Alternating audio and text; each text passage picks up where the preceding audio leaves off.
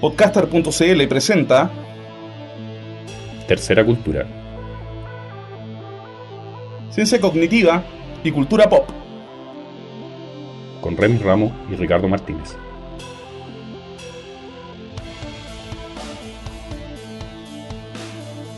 Hola, bienvenidos al quinto capítulo de nuestra tercera temporada de Tercera Cultura acá en podcaster.cl.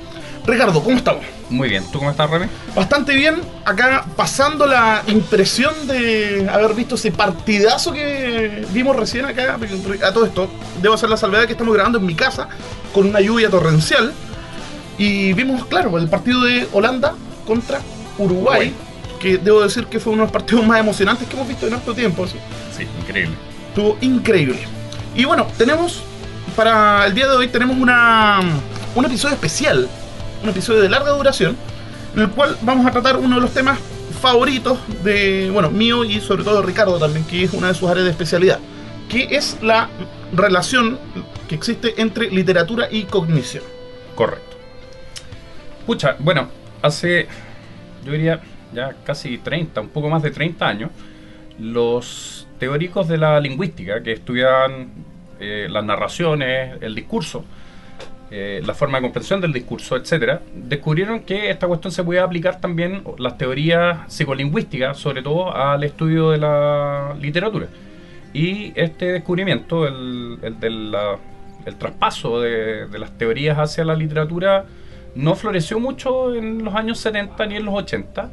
En los 90 algo agarró y yo diría que en, que en la década pasada, la primera década del 2000, recién la cuestión, los cerontas agarró vuelo. Y eh, efectivamente aparecieron muchos libros, yo diría años 2003, 2004, 2005, que trataban la idea de qué pasa si las cosas que se han descubierto sobre cómo procesamos el lenguaje y cómo procesamos el lenguaje narrativo, por ejemplo, o el lenguaje metafórico, se aplican a la literatura misma y se trata de ver, bueno, qué es lo que puede salir de ese estudio. Excelente. Mira, tengo entendido que uno de los textos fundacionales en eso, o sea, no, no texto, o sea, ya hemos mencionado, ya estuvimos conversando la otra vez con Hugo Segura a propósito de esta distinción entre paisaje de la conciencia y el paisaje de la acción, que está en la, ¿cómo los escritos de Jerome Brunner. Claro, mira, em, cuando, cuando Brunner postula su, su trabajo sobre mundos posibles y realidad mental, que es un libro del año 86, Brunner plantea fundamentalmente que cuando uno, cuando uno se enfrenta a una narración, lo que aparece es dos paisajes un paisaje que es las cosas que hacen y las cuestiones que ocurren físicamente en el mundo que me están relatando. Por ejemplo, eh, Indiana Jones eh, está tratando de meterse a algún lugar donde está lleno de serpientes. O está sacando el ídolo de, soltar. claro, y le cae la piedra rodando, que después los Simpsons se burlan de eso. Sí. Ese es el paisaje de la acción, vale decir, gente haciendo cosas. Pero hay otro paisaje que es el paisaje de la conciencia, que es básicamente qué es lo que pasa en la mente de las personas cuando, cuando están viviendo un mundo narrativo. Y esos dos paisajes interaccionan de formas muy complejas en las narraciones, particularmente las narraciones que los eh, psicolingüistas estudiaron eh, en investigación con personas, pero después se dieron cuenta que esta cuestión también se aplica a la literatura. La literatura tiene muchos de esos dos paisajes. En general yo podría decir que el paisaje de la acción y el paisaje de la conciencia están siempre combinados en los textos literarios pero siempre en un texto predomina algo. Predomina uno por sobre el otro. Y esa predominancia nos hace tener básicamente dos tipos de novelas. Particularmente, novelas, pero también puede pasar con cuentos, etcétera. O poemas épicos incluso. O poemas épicos, que son las novelas de aventura o las novelas de acción versus las novelas psicológicas. En las novelas psicológicas no hay prácticamente paisaje de la, conciencia, o sea, de la, de la acción. Em, lo único que pasan son cosas en la mente de los individuos. la, novela, la novela psicológica más o menos en qué época aparece o en qué época entra en apogeo, porque a mí me da la impresión que la literatura, no sé, clásica del periodo antiguo o del periodo medieval no tiene mucho de paisaje de conciencia, es más paisaje de, acción. Siempre hay paisaje de conciencia, pero cuando los escritores se dan cuenta de la existencia de la conciencia, vale decir la existencia de mundos internos de los personajes, yo diría que es la segunda mitad del siglo XIX. Eh, y eso muy influido por la psicología en curso. O sea, cuando aparece la psicología, el estudio de la mente humana, eh, a fines del siglo XIX, la segunda mitad del siglo XIX, simultáneamente aparecen los escritores que desarrollan un paisaje de la conciencia más, consciente, Sí. o de control consciente por parte del escritor, porque siempre la vio. Si uno, por ejemplo, toma Robinson Crusoe, en Robinson Crusoe, Robinson Crusoe casi nunca piensa, Robinson Crusoe más bien hace cosas, Sí. Eh, o lo que pasa en Lost. En o, Lost- o dialoga solo, no sé, o dialoga con viernes, no sé. cosa. claro, pero, pero todo es externalizado. Voy a poner dos casos extremos. Ya. Por un lado tenemos las novelas que son pura acción, eh, como eh, yo diría también algo que florece mucho en el siglo XIX, que es La Isla del Tesoro, eh, las obras de terror, etcétera. En terror también hay algo de psicología. Y por otro lado tenemos obras que son súper y extremadamente psicológicas, como por ejemplo las obras de la María Luisa Bombal.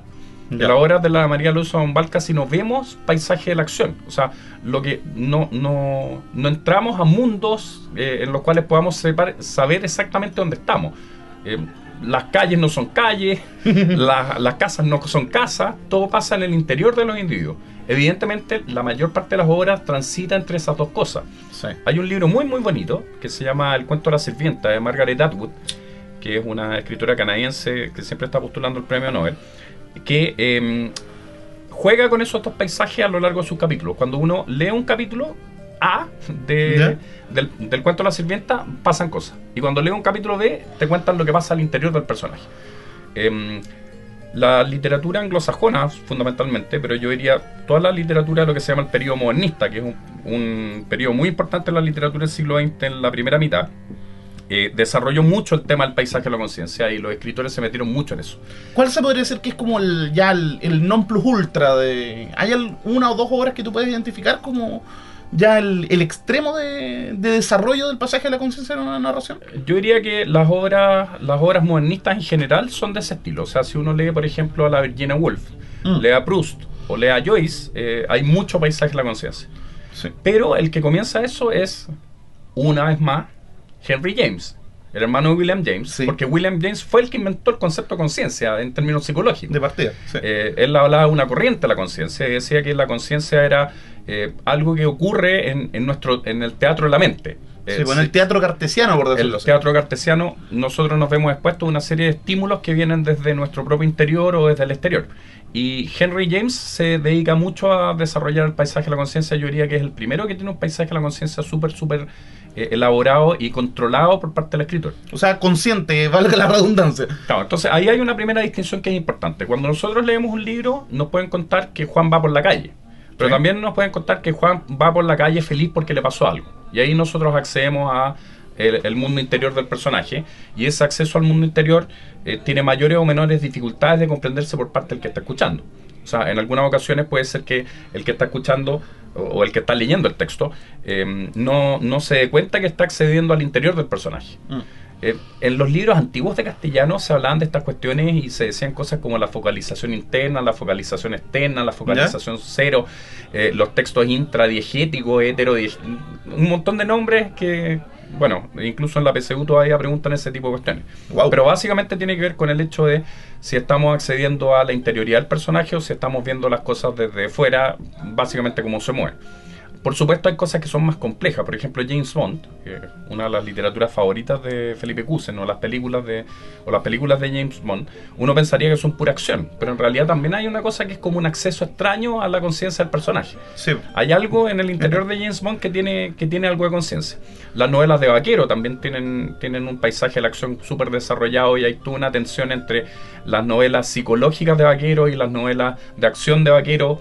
Eh, el mismo Henry James se, se agarraba a las mechas con su gran amigo Roald Louis Stevenson, porque Stevenson era un gran escritor de novelas de aventura, de novelas de acción, y Henry James le reprochaba que sus obras no tenían mucha interioridad por parte de los personajes. Y Stevenson le replicaba que daba lo mismo la interioridad porque lo que importaba era crear prototipos. Sí. Y bueno, Stevenson lo logra. Conversamos de eso el otro día. Sí, el otro día lo logra, conversamos en el pero. O sea, lo, lo logra estupendamente. O sea, por ejemplo, cuando pienso en Long John Silver, eh, ese era el Claro. de- sí. Claro. Es una- o sea, El padre del Ron Silver, entre paréntesis. También, sí. Claro, o sea, uno puede buscar, digamos, incluso en son de hueveo, disculpen la palabra, uno puede buscar, no sé, pues estas típicas discusiones que hay en internet respecto a qué es, más pulento. O si los piratas o los ninjas. Y ambos tienen un, estereotipo ya, pero absolutamente, digamos, eh, definido. No sé, pues cosas que se dicen de los piratas que son hediondos, que gritan, que toman ron, que andan borrachos todo el día, que uno los puede oler a un kilómetro de distancia, ¿cachai? En cambio que los ninjas son silenciosos, son, no tienen emociones, etcétera. Claro, y, en, un libro clásico de, Stevenson, Stevenson decía que la, gran dificultad que tenía escribir una obra de aventura eh, para el gran público era cómo con tres pinceladas yo podía delinear un personaje. Y eso tiene que ver con otra cosa que también han estudiado los teóricos de la literatura desde la cognición, que es el tema de los prototipos. Nosotros manejamos mucho los prototipos cuando estamos, cuando estamos leyendo un texto. Voy a poner un ejemplo que siempre doy en clase. Si yo empiezo a leer una novela que dice eh, Juan se subió un taxi, ¿cuántos personajes hay en esa escena inicial? Por lo menos dos, pues. Claro, ¿qué serían cuáles? El taxista y Juan. Claro. Pregunta, ¿de, qué, ¿de quién se va a tratar la novela? ¿De Juan o del taxista? La verdad es que ahí no sé. Pues, pero en, principio, ¿qué es lo que uno sospecharía? Uno sospecharía que es Juan, pues si lo están nombrando. Claro, pues. al taxista se le llama mm, tradicionalmente en la literatura como más, más como común y corriente, la, o en la teoría literaria más común y corriente, un personaje terciario. Una persona que entra a cumplir una función y que es básicamente una función. O sea, está un palo blanco, básicamente. Un palo blanco. Está ahí como para entrar y, hacer su función típica, pero no va a tener interioridad. Sabemos cómo hacer o sea, probablemente si me dicen Juan se subió un taxi, yo sé más cosas sobre el taxista que sobre el Juan. Sí, pues. Entonces, algunos teóricos dicen que lo que hace la mente cuando está leyendo una novela es que abre una especie de eh, marco en blanco marcos, eh, marcos, guiones, esquemas. de lo cual hemos hablado también. Claro, abre un, abre un marco en blanco y empieza a llenarlo con la información que le vayan dando sobre Juan. En cambio, la información sobre el taxista es una información que uno ya trae, o sea, va a su memoria a largo plazo recoge lo que sabe sobre los taxistas y lo proyecta sobre. Uno puede saber más o menos cómo anda vestido, qué estatura tiene, eh, por estereotipo, eh, cómo se comporta, qué es lo que va a decir, etc. Eh, hay una película muy, muy bonita de, de, Buñuel que se llama El fantasma de la libertad, donde juegan permanentemente con estas cosas. La película es una película que va cambiando siempre de foco. Por ejemplo, están narrando un acontecimiento de em, la Revolución Francesa y en algún momento aparece alguien que está leyendo un libro en un lago y que el libro trata sobre la Revolución Francesa, entonces se sale. Es como que te, saca, te armas el marco y después te abre el marco a un marco, más grande. Y te, saca, y te saca de ahí. Por ejemplo, en algún momento un personaje va avanzando eh, ya seguimos al personaje, decimos, este es el personaje, creamos nuestro marco y de repente la cámara sigue otro que se cruza con él. Ya. Y, hace. Eh, es, muy interesante porque viola, viola todos los, marcos eh, prototípicos.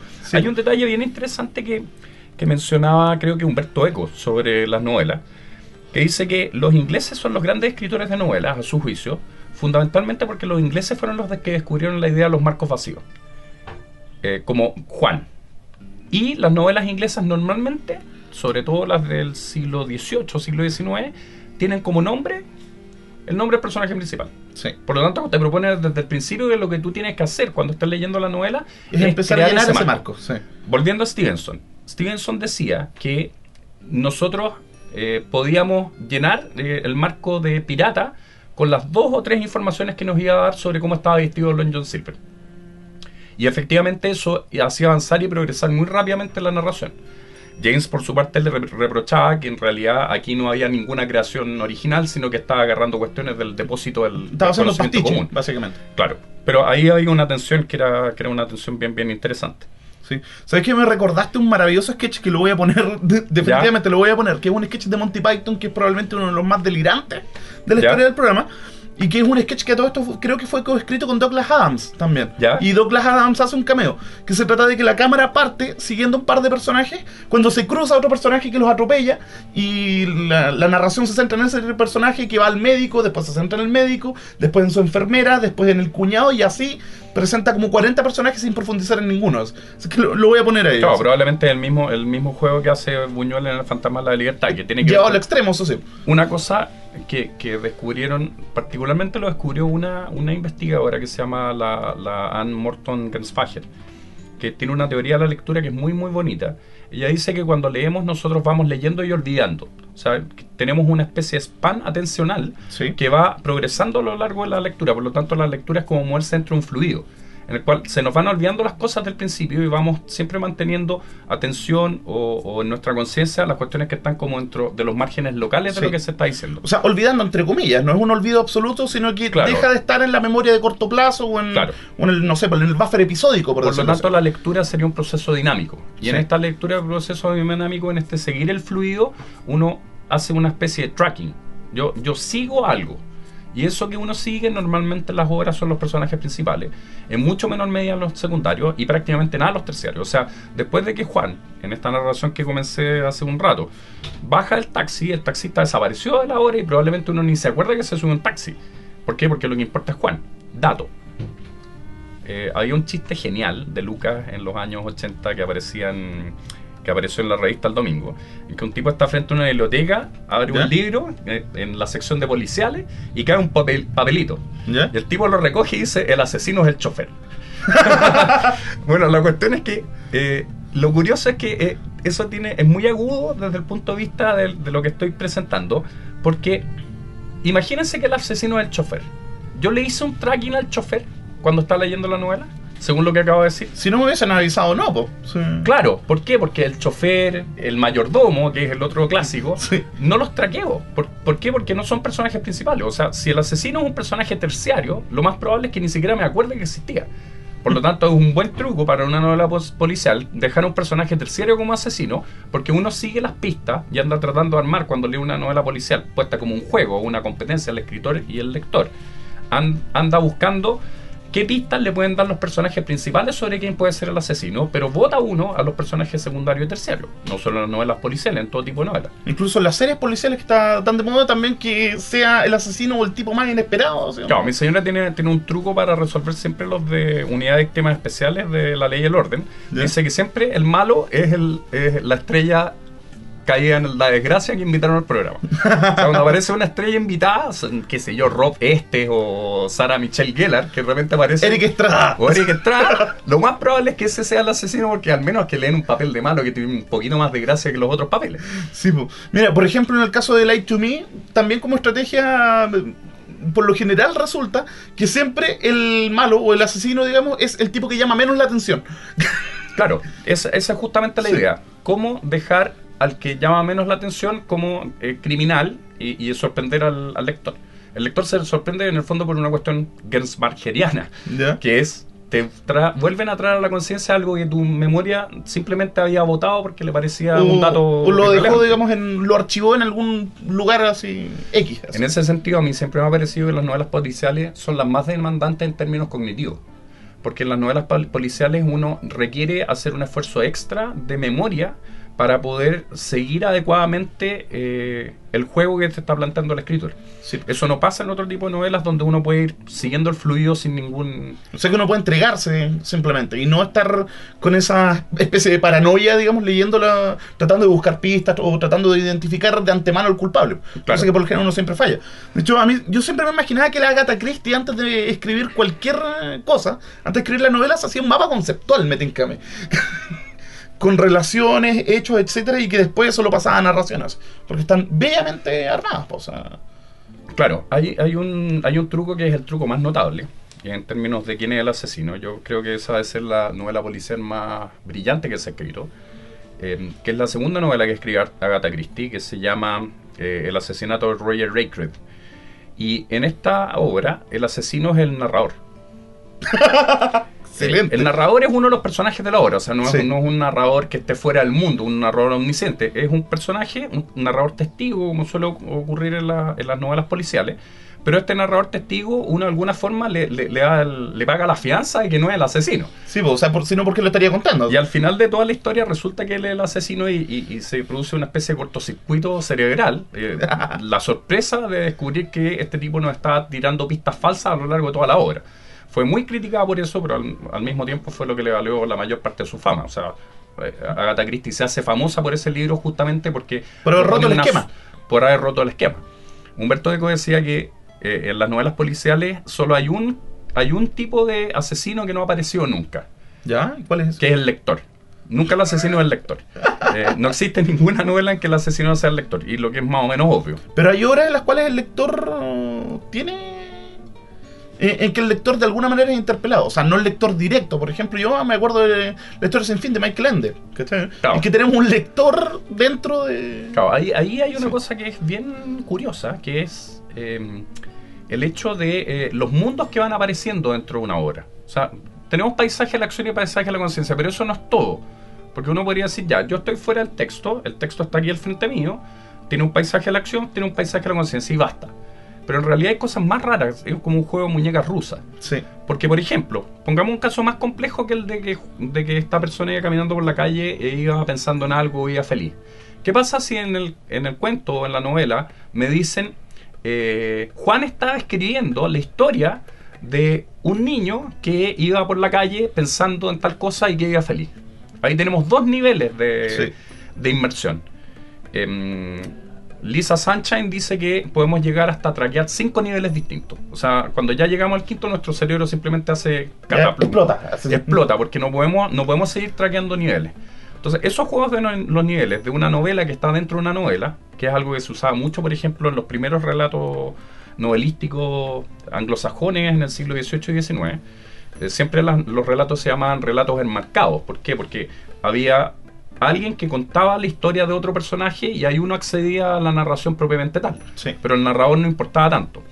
Eh, en estos niveles uno puede empezar a confundirse y los mismos escritores han descubierto, bueno, si podemos ir en niveles hacia abajo, o sea, un escritor que escribe la historia de un escritor que escribe la historia, un escritor que escribe la historia, Sí. ¿por qué no podemos ir hacia arriba? O sea, salirnos del texto, no meternos hacia adentro del texto. ¿Ya?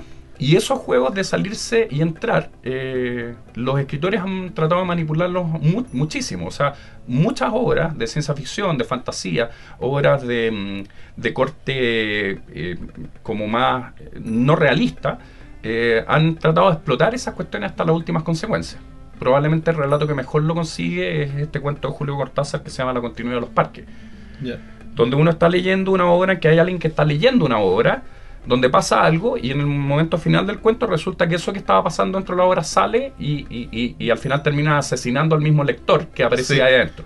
Pero no te puedes salir nunca más allá del- de, de lo que es el, el cuerpo de la obra, no, no puedes escapar. O sea, nunca el lector real puede ser el asesino. El narrador puede ser el asesino y ahí hay cosas que, bueno, la, la- la- la teoría literaria continental la ha estudiado mucho, sobre todo en los años 60. Pero ahí hay todo un tema que es bien, bien interesante. Entonces vamos con un tema que elegiste tú. ahora. Sí, eh, del fricazo de la semana. Fricazo. Sí, eh, visto que vamos a, a hablar de literatura, eh, estamos hablando de literatura, de poesía, etcétera, eh, elegí una canción que se llama Poesía en Movimiento, que canta un ídolo de la nueva ola que se llama Pat Henry, creo que se llama Patricio Enrique en su nombre original, Sí. eh, y Los Diablos Azules, que se llama Poesía en Movimiento. Ya, pues, entonces vamos con Pat Henry y los Diablos Azules acá en Tercera Cultura. When I see my baby. What do I see? Oh, Poetry. Poetry oh, in motion. Oh, Poetry in motion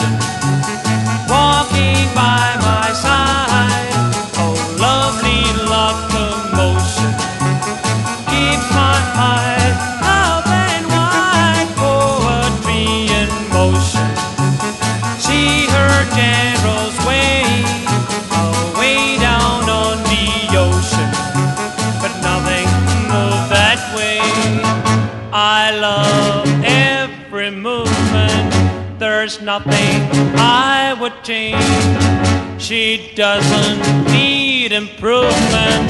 She's much too nice to be arranged. Poetry in motion, gently close to me. A flower of devotion, a swaying embrace only.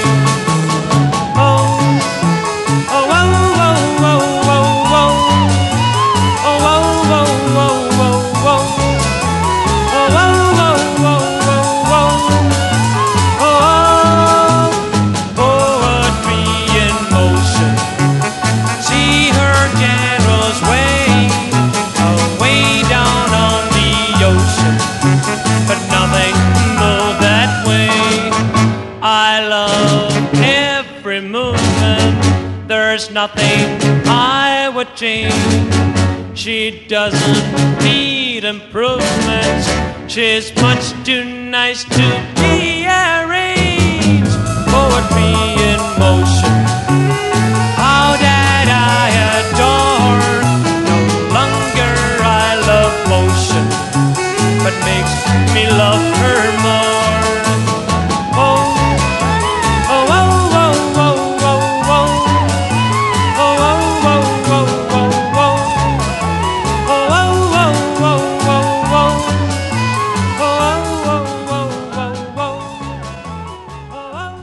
Y eso era Pat Henry, acá en Tercera Cultura. Estábamos conversando y estábamos abrigándonos por dentro y por fuera también, porque hace bastante frío. Estamos tomando un café con malicia, excelente. Fabuloso. Y bueno, conversábamos a propósito del tema de la inmersión en la literatura, en el acto de leer una obra. Yo tengo entendido que nunca la teoría literaria se concentró en, en lo que era la, la inmersión en la literatura, que es uno de los, de los fenómenos psicológicos más sorprendentes que existen. Cuando uno está leyendo un libro, uno de alguna forma en algún momento deja darse cuenta que está leyendo. Sí. Y se deja dar cuenta que está leyendo principalmente porque el mundo de la obra a uno lo consume y uno se mete dentro. Ahora, ¿cómo ocurre eso? Es algo que la teoría tradicional literaria del siglo XX nunca, no solo no explicó, sino que tampoco se preocupó mucho de explicar. Alguien por ahí habrá que haya dicho algo sobre el tema, pero nadie trató de decir esto es un problema eh, científico para estudiar. Sí. Mira, a mí me llama mucho la atención un... A propósito de la atención, del cómo, digamos, se va enfocando selectivamente, digamos, en tal o cual estímulo y cómo la atención puede desconectarse completamente de tu situación, de tu circunstancia en que estáis leyendo y pasar exclusivamente, digamos, a, a, a enfocarse, digamos, en el mundo de- que, que está construyendo el texto. Por ejemplo, no sé, yo siempre le hacía la siguiente pregunta a mis alumnos. ¿Cuántos de ustedes están realmente conscientes en este momento de la ropa interior que llevan puesta? De que les aprieta el calzoncillo o etcétera. ¡Pum! Ninguno, hasta que se lo menciono. Claro, porque ahí la atención pasa a ese... Claro, Y el punto es que nosotros tenemos, o sea, el foco atencional es como una linternita muy pequeña que se concentra, digamos, en un punto, o sea, en, en un área muy pequeña de la experiencia total a la que estamos sometidos. Y pareciera ser que lo que pasa ahí es que la atención pasa completamente a este otro mundo. Claro, ¿Es así? y esa es una Sí. de las cosas raras que nos pasa con el arte en general, pero muy particularmente con las narraciones. Las narraciones nos transportan. Y el transporte de las narraciones, o el sumergirse dentro de la narración, es uno, como acabo de decir, de los fenómenos más increíbles que nos pasan a los seres humanos. Un dato. No a todo el mundo le pasa esto. Mucha gente lee y nunca se sumerge en el texto. La mayor parte de los lectores que tienen baja comprensión lectora de narraciones, su gran problema es que nunca son capaces de meterse a ese mundo.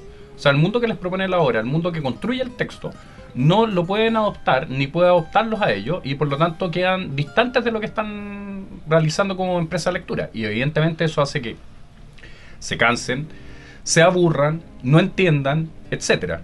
Siempre ilustro esto con un ejemplo que viene desde lo visual. En los años 90, fines de los 80, 90 y un poco la primera década del siglo XXI, había unos dibujitos que aparecían en los cuadernos o a veces también en los diarios que se llamaban autoestereogramas. Ah, ya, sí. Los autoestereogramas eran unos dibujos que eran básicamente puntos de distintos colores, que de repente tenían algún tipo de figura más o menos recurrente, que se podía distinguir entre los puntos, pero que si uno se alejaba lo suficiente y ponía los ojos en un foco particular, de repente se volvían tridimensionales. Emergía la... Saltaban y- uno empezaba a ver que esto tenía un volumen, un volumen que salía del, del, de la ilustración. de la ilustración. O sea, el dibujo no era un dibujo de imágenes, sino que era un dibujo volumétrico. Y ese dibujo volumétrico era una, una cuestión que era una experiencia muy increíble cuando uno la tenía por primera vez. Sí. Uno miraba estos dibujos y de repente no entendía nada y un día, haciendo el esfuerzo, de repente saltaba a la vista. Muchas personas no pueden ver esos dibujos, así como hay muchas personas que no se pueden sumergir en la literatura. ¿Qué es sumergirse en la literatura? Sumergirse en la literatura tiene que ver con algo que eh, teóricos de la comprensión lectora de fines de los 70, principios de los 80, llamaban el modelo de situación. Ya. Cuando yo leo un texto, el texto tiene un diseño, que es el, el mundo, diseña un mundo. eh, y ese mundo es un modelo de situación. Si uno se mete en el modelo de situación, entonces puede experimentar la literatura desde dentro. Si uno está leyendo una novela de terror y el personaje va por un pasillo oscuro eh, en la medida en que uno pueda ir también acompañando a ese personaje dentro del pasillo oscuro y experimentando como si a uno le estuviera pasando, eh, realmente uno disfruta de la lectura, más allá de que ese disfrute sea un disfrute negativo, Sí. ¿ya? Pero, pero disfruta de lo que está pasando. O sea, se produce algo así como una suspensión del juicio, por decirlo así. Pero no es solo una suspensión del juicio, porque la suspensión del juicio uno podría decir que es una cuestión más racional, es una cuestión que involucra prácticamente el cuerpo. No sé si te ha pasado, Remis, que de repente estás leyendo, estás totalmente metido y te dan ganas de ir al baño. Y uno se para y después no encuentra la posición en la que estaba, como que no, no logra volver a entrar. Sí. Hay Sí, muchas obras, así como hay obras que tratan de salirse del texto, hay obras que tratan de meterse al texto y juegan con ese tema, que son, por ejemplo, la historia sin fin, de nuevo. Sí. En la historia sin fin, uno de los trucos de la historia sin fin es justamente que el, el personaje, a través de la lectura, entra al mundo. O sea, de alguna forma se hace una metaforización o una alegoría de lo que es ese proceso que nos pasa en todos los libros. Eh, De hecho, el, señor Coreander al final de la historia sin fin dice una cuestión muy notable. Dice, eh, no hay solo un libro como este. O sea, muchos libros logran el efecto que logró en, en Bastian Baltasar Books el haber leído la historia sin fin. Pero los buenos lectores en general logran hacer eso con mucha facilidad. ¿Cómo ocurre? Y esto es lo que se ha ido descubriendo en, en la década pasada fundamentalmente. Hay un artículo precioso de Martin y del 2001 en que ellos dicen que nuestra experiencia eh, mental de los fenómenos eh, ocurre en cuatro modalidades diferentes.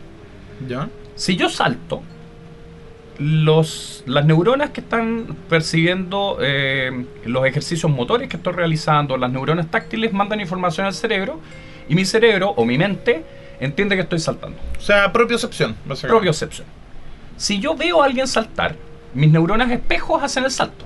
Sí. A todo esto, las neuronas espejos, si es que no han escuchado el capítulo en el que abordamos el tema, son unas neuronas que se descubrieron en qué década? ¿En los 90 fue? En 1996, 97 por ahí.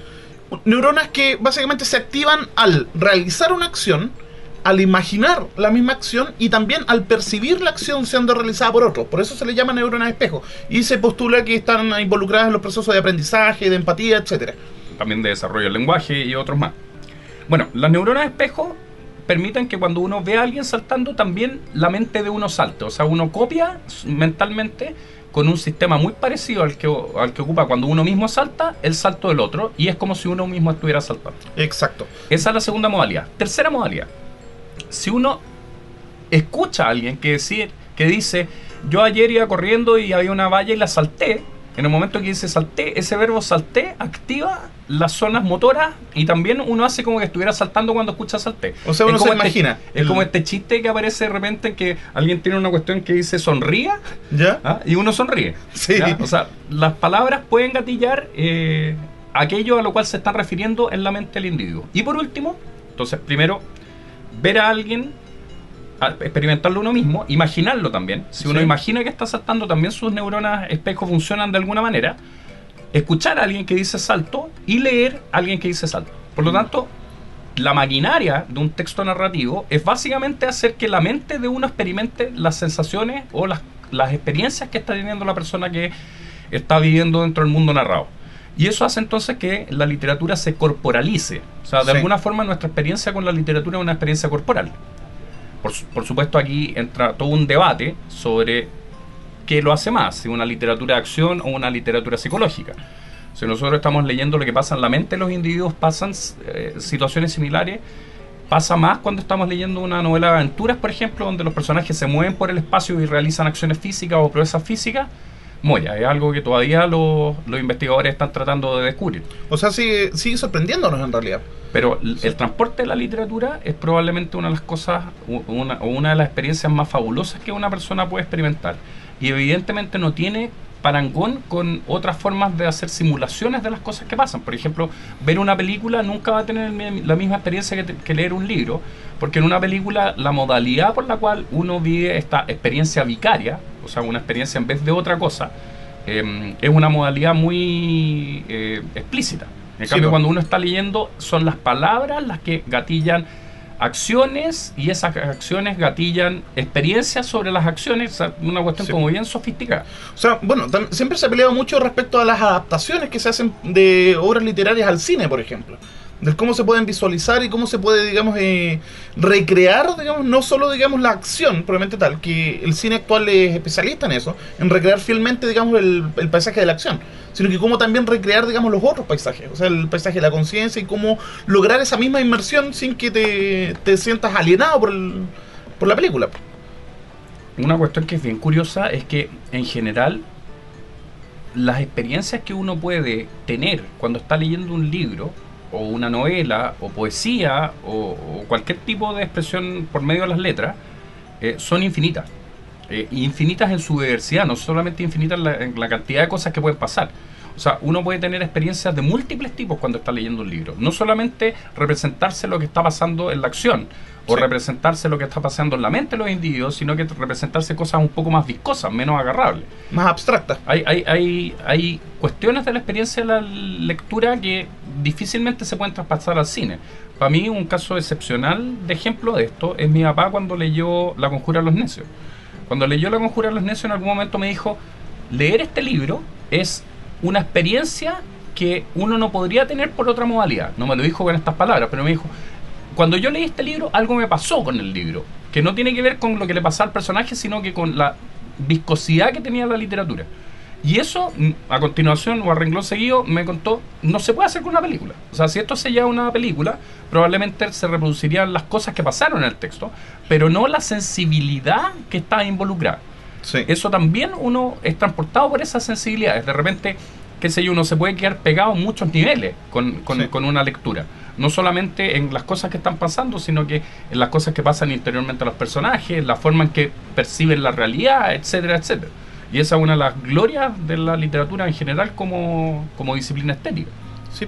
Oye, a, a propósito de eso, de adaptaciones, ¿tú, tú viste el tiempo reco- recobrado de Raúl Ruiz, no? No, Porque mira, mucho se habló cuando se estrenó la película de que Raúl Ruiz era probablemente el único cineasta que era capaz de por lo menos eh, traspasar algo de la experiencia de leer a Proust de manera visual. Bueno, te la presto para que la veáis, porque de hecho es bellísima, es preciosa la película. Es fome para los estándares tú cachai, pues, del, del cine de hollywoodense, pero es una hermosa, es preciosa. sí. Mira, a propósito de eso de la inmersión, yo eh, me, me hiciste acordar de una anécdota que, bueno, estaba puro contando anécdotas porque como no es mi área, soy un- estoy, a- estoy aprendiendo en realidad acá, en esta conversa. Eh, que una amiga mía, estamos hablando de fines de los 90, ¿ya? siempre me decía que no podía jugar juegos de, de primera persona, de 3D. ¿Ya? Porque resulta que le pasaba de que ella se metía mucho, digamos, dentro de este mundo simulado y se mareaba. Se mareaba con los movimientos, le daba vértigo, le, le, le- daban incluso náuseas con la cuestión. Entonces yo le dije, bueno, intenta jugar algún juego de estrategia.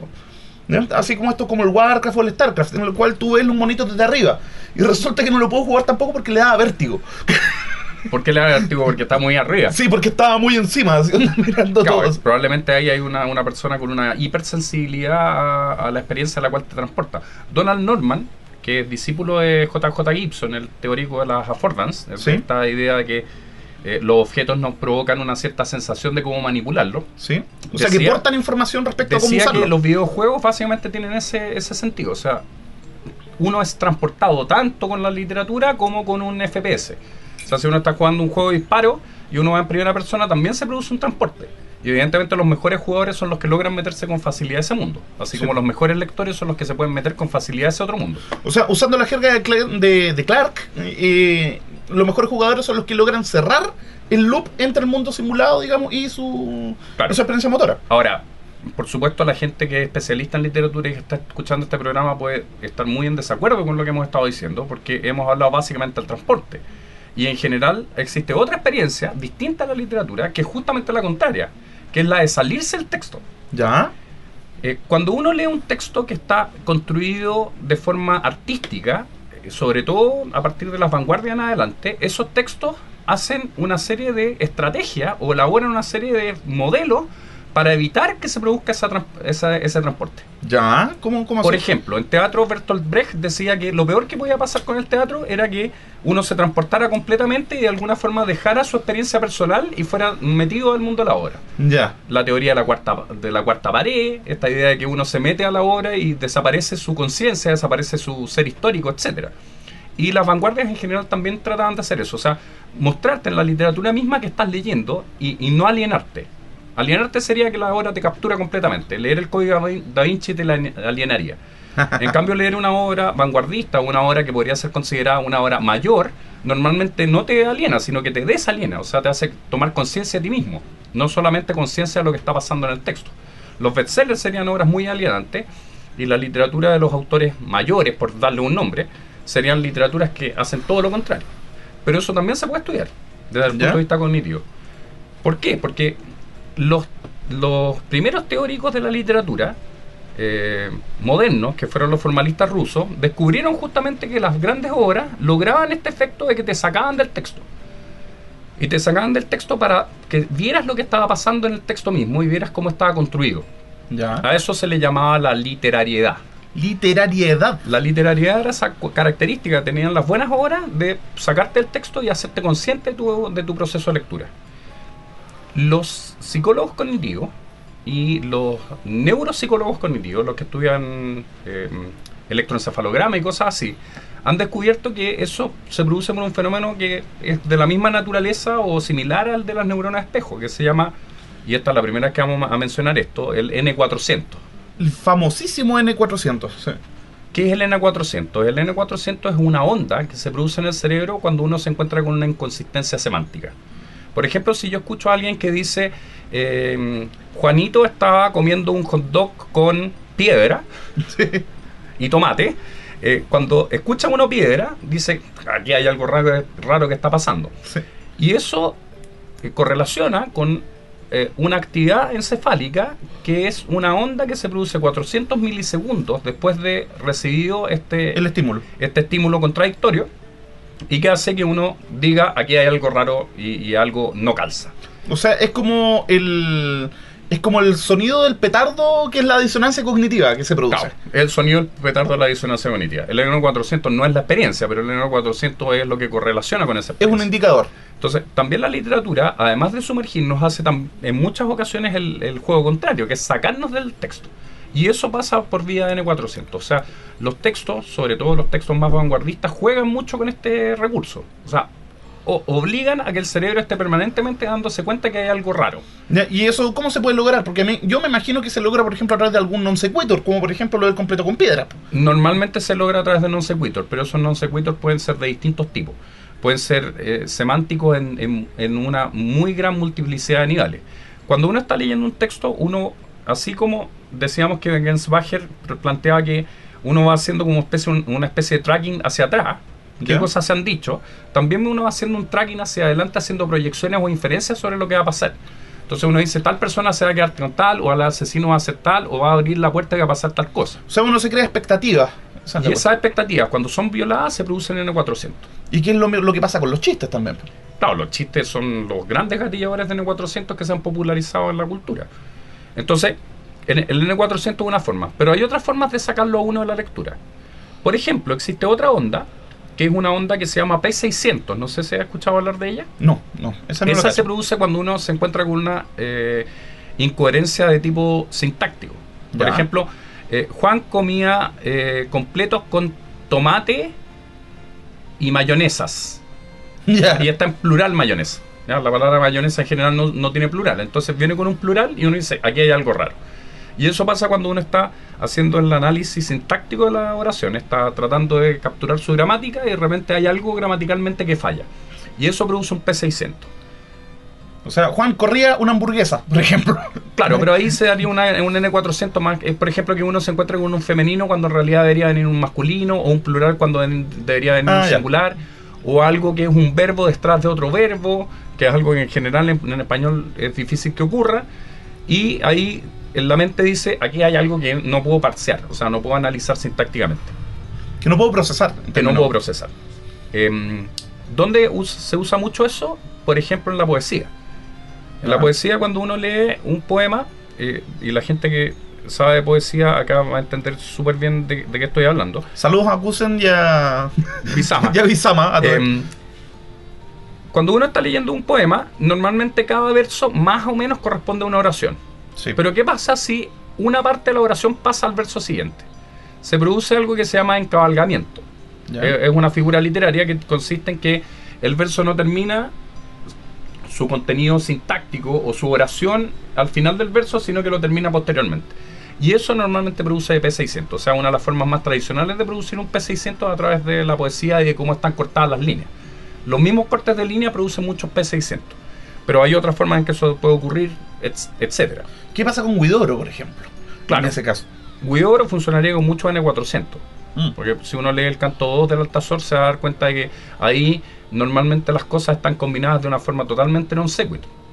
Y evidentemente eso produce un efecto en el lector. Pero hay, como les digo, otras formas que tienen que ver con violaciones sintácticas, etcétera. O sea, la mente está acostumbrada a que las cosas pasen de cierta manera, hace ciertas proyecciones. Cuando está leyendo, supone que esas proyecciones se van a dar y esas regularidades del universo son violadas por la literatura y, es, y esa violación da un efecto que es un efecto literario en último término. Sí, oye, ojo que acá estamos hablando de violación. Bueno, después vamos a hablar brevemente sobre el tema de las metáforas también, que es un tema que está completamente relacionado con esto. Claro. Oye, y bueno, vamos a hacer nuestro segundo corte entonces, y ahora me toca eh, el fricazo mío, ¿ya? Ya. Y que esta es una breve canción, que eh, es una canción que compuso el grupo estadounidense Primus, con, al mando del gran Les Claypool, que es uno de mis ídolos, Ya. uno de mis héroes. Y es una canción que se llama Poetry and Prose, poesía y prosa, y que lo hicieron, digamos, para el show de BBC. Entonces- Excelente. Excelente. Entonces vamos con Primus acá en Tercera Cultura. I ain't one for poetry, ain't one for prose, ain't one for the scent of a springtime rose. But there is one fact that I do know. I sure get a kick out of that Beavis and Butthead show. Do-do-do-do. Hey,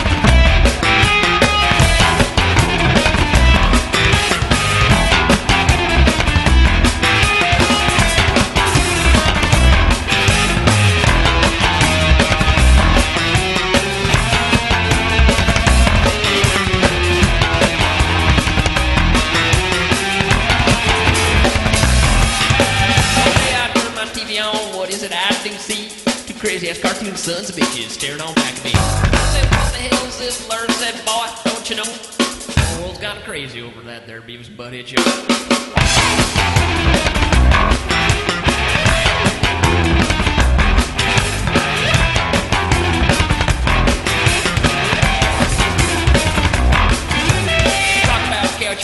Now I can go for that. I've been going for frog baseball, but I'm inclined to use a cat.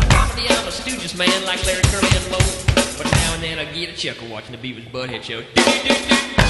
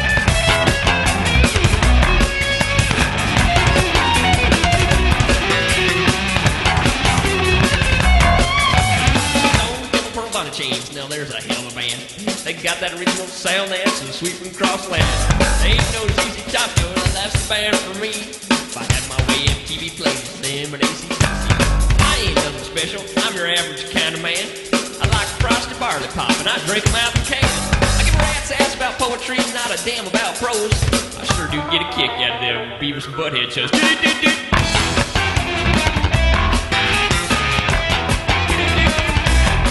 Hey, Beavis. what? I was just like uh, thinking and stuff. it was pretty cool. Yeah, I'm gonna try that. TV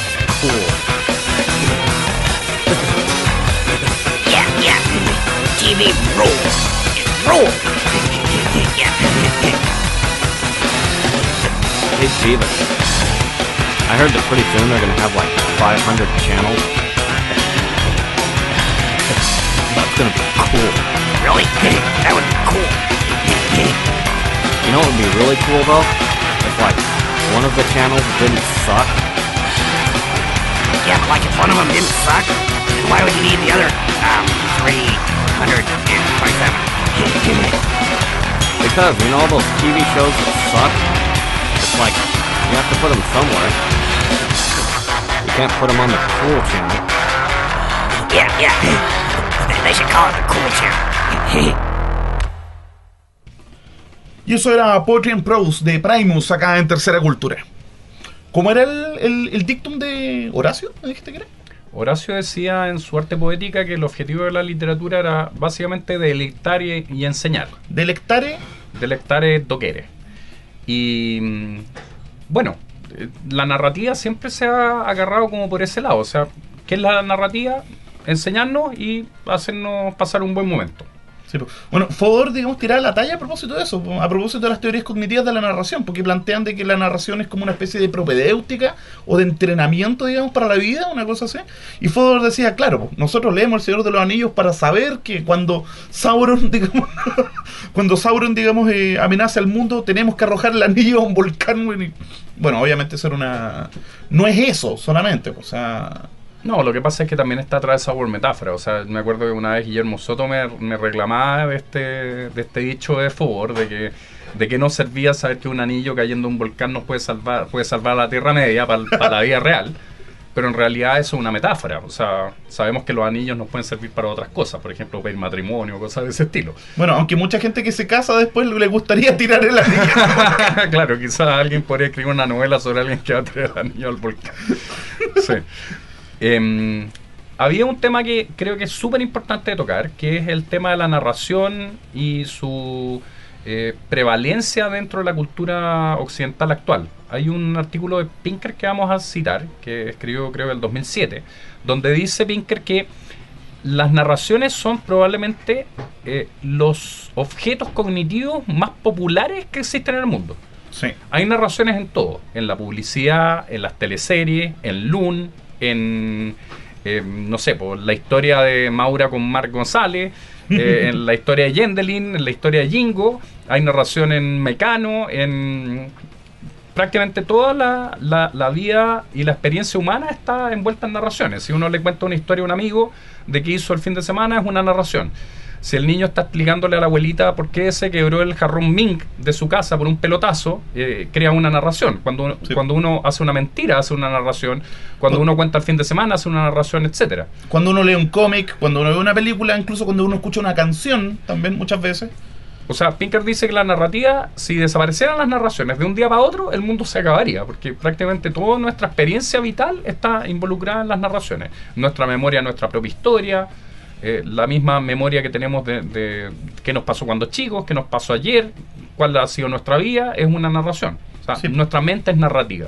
Sí, eh, y ese fue el, precisamente el cambio de paradigma que, que introdujo el cognitivismo digamos, en el estudio de la literatura. De dejar de considerar la narración como algo externo a las personas y considerar que la narración en realidad es un modo de pensar. Básicamente el, el cognitivismo introdujo dos grandes cambios, eh, que son el mismo cambio pero en dos áreas distintas. Descubrió que la poesía es algo que está en la vida cotidiana, porque siempre estamos haciendo metáforas, por eso el libro Metáforas de la vida cotidiana de, de Johnson y, y Lakoff. Y por otro lado que las narraciones también son algo que está en la vida cotidiana. O sea, el descubrir que el mundo narrativo está en la vida cotidiana es probablemente uno de los hallazgos más sorprendentes y la narración se estudió mucho desde el punto de vista del, del lado cotidiano por parte de los, de los teóricos cognitivos en los años 80.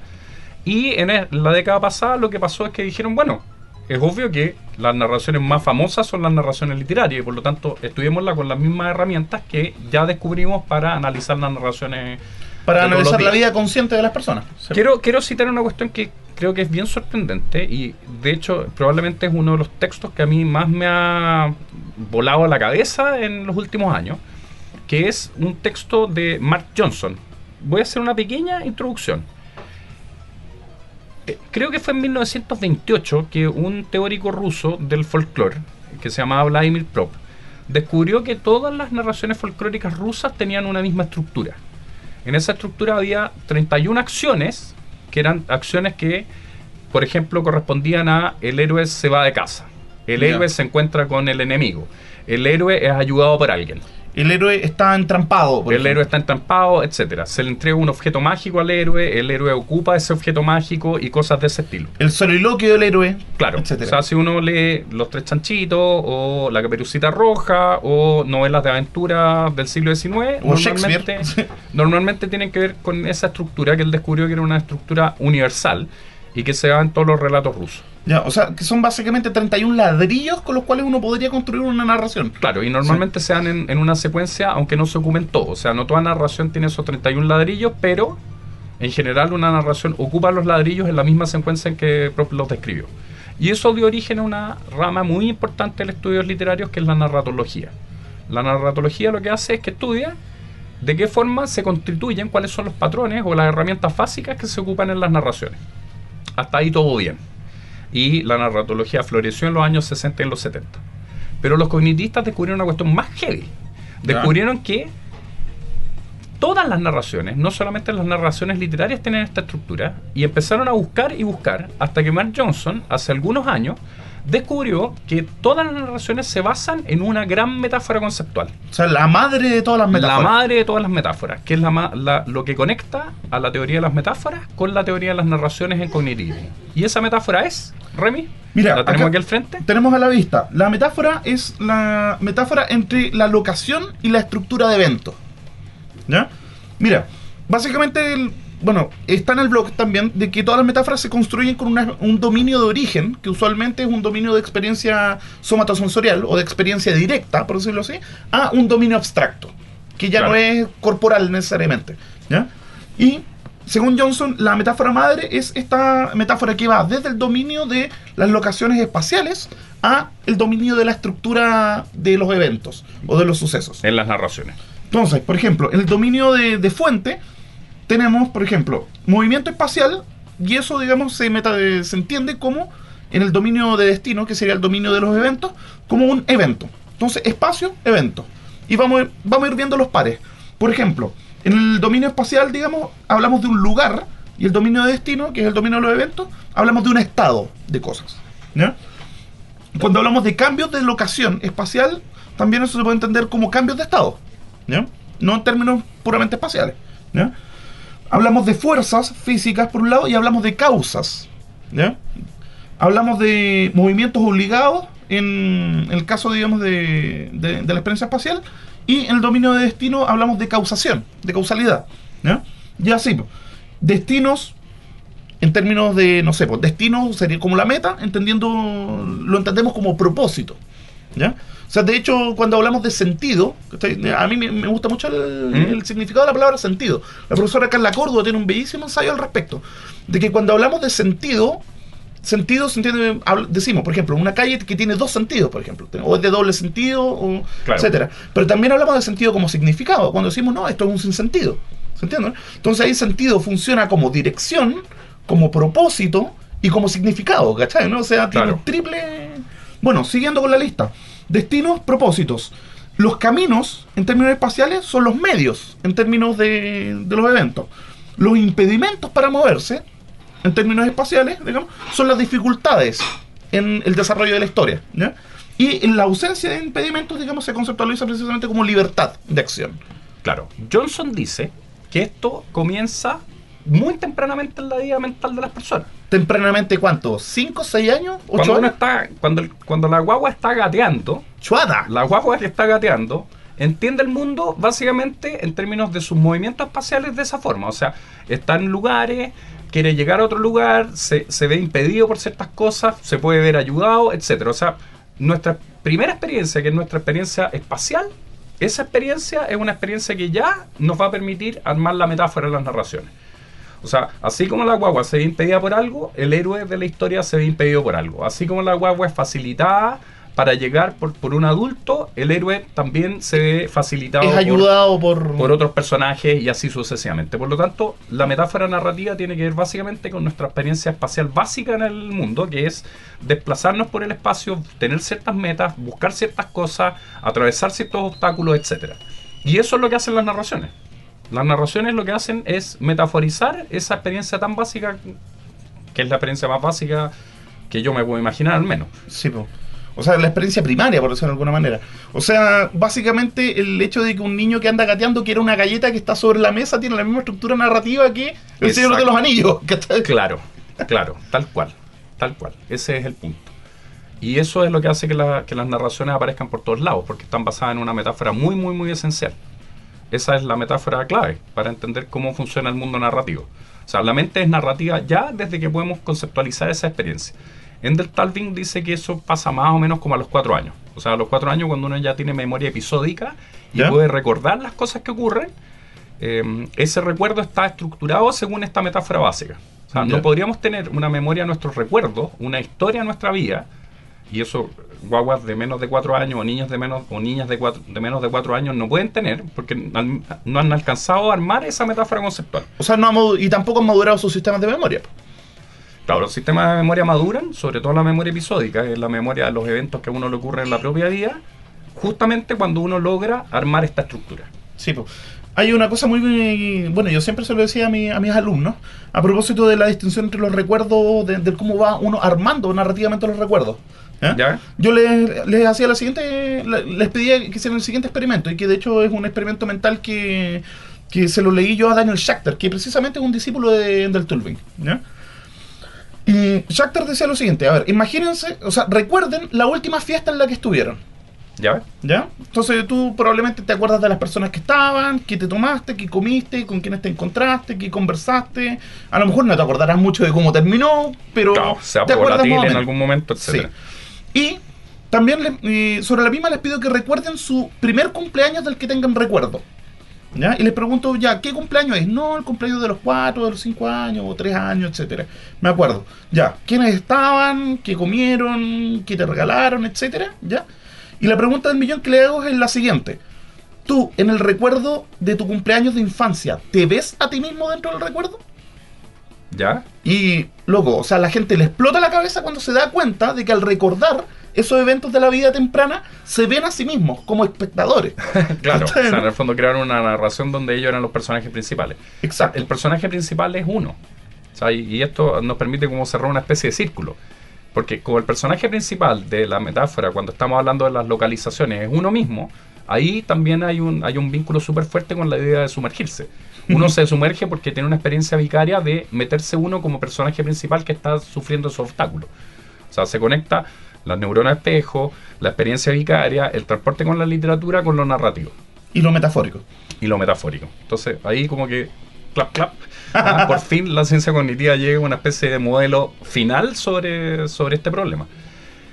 Me gustaría tratar un último tema que es muy, muy interesante y que tiene que ver con un ejercicio que ya hicimos previamente en este programa, que es, más de algún auditor o auditora va a estar diciendo, pero eso no siempre es así, o la literatura tiene otros recursos, o la literatura trata de violar estas cosas, que es la violación de esta secuencia. En una secuencia natural hay un inicio, un desarrollo y un fin. Sí.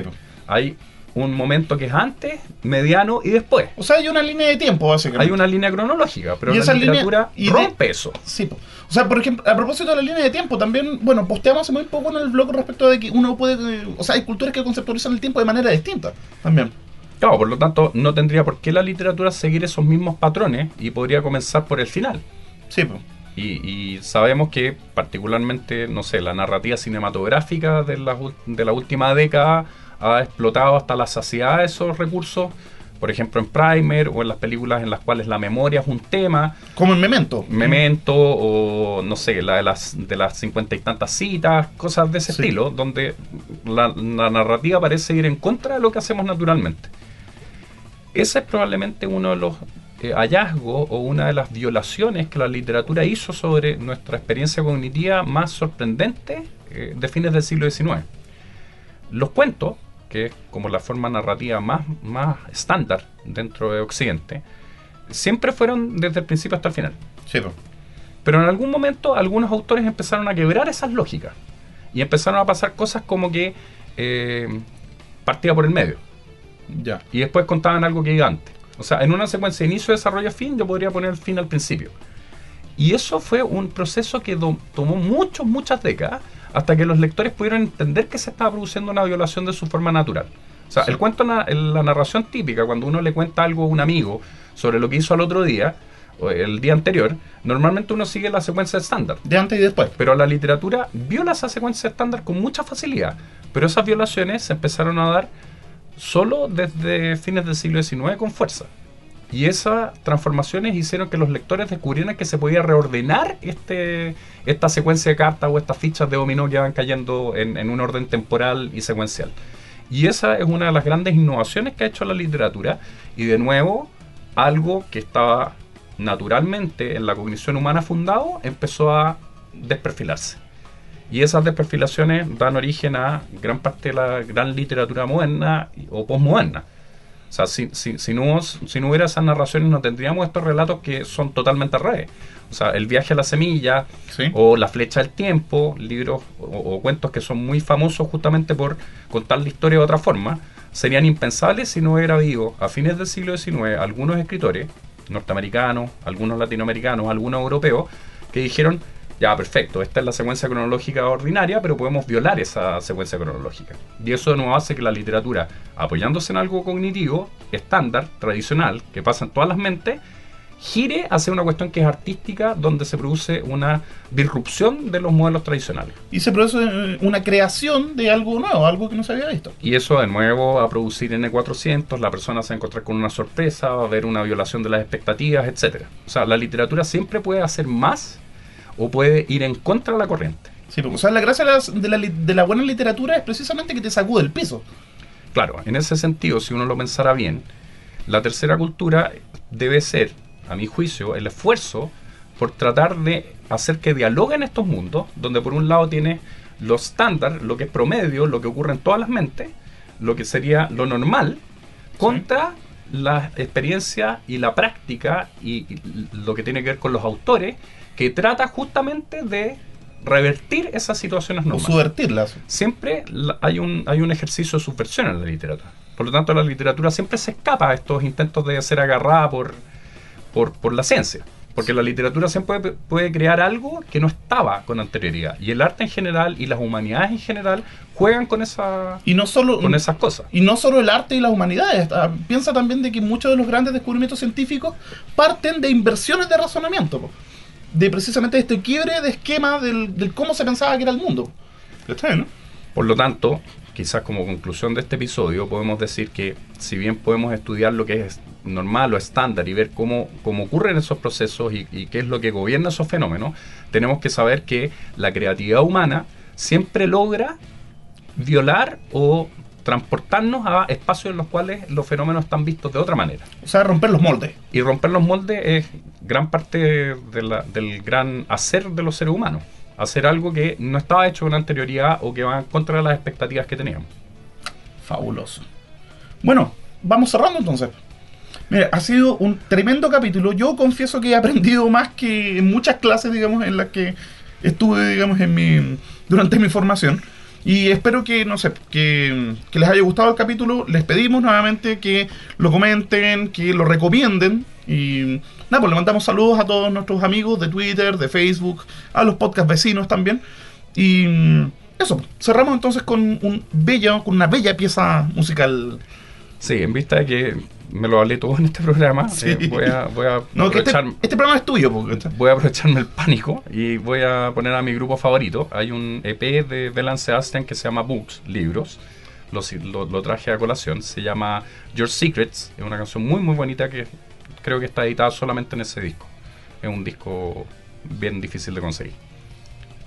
Bueno, entonces cerramos con Belan Sebastián. Muchos saludos, muchas gracias por escuchar y hasta el próximo capítulo entonces. Chao. Chaito.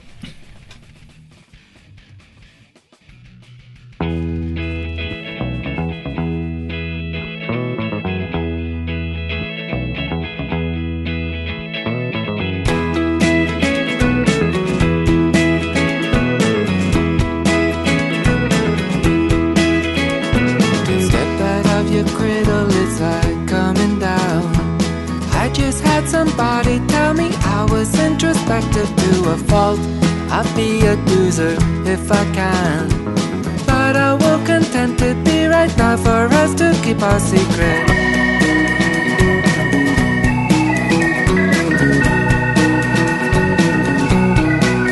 You could tell tell me all your secrets. All you wanna do is run and hide. You keep it inside.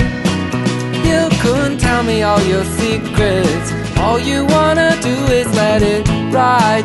Keep it inside. But if it does, it seems, and I keep having dreams about the two of us, then it's obvious you should stop treating me like I was just a child. Stop treating me like I was just as wild as you.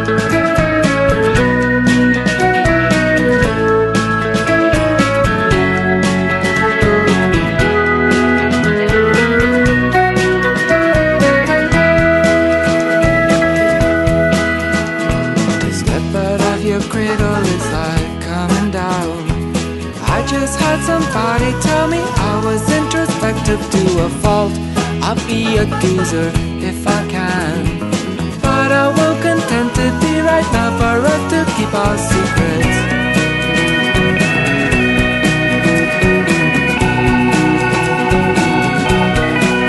We could be a little closer. The mystery you're trying to preserve, But urgent and reserve. We could get a little. A greater charm. It would do no harm to give a little way. Oh, please stop holding sway. Or you could even read me your poetry. If you could stop treating me like I was just a child. Stop treating me like I was just as wild as you. Stop treating me like I was just a child.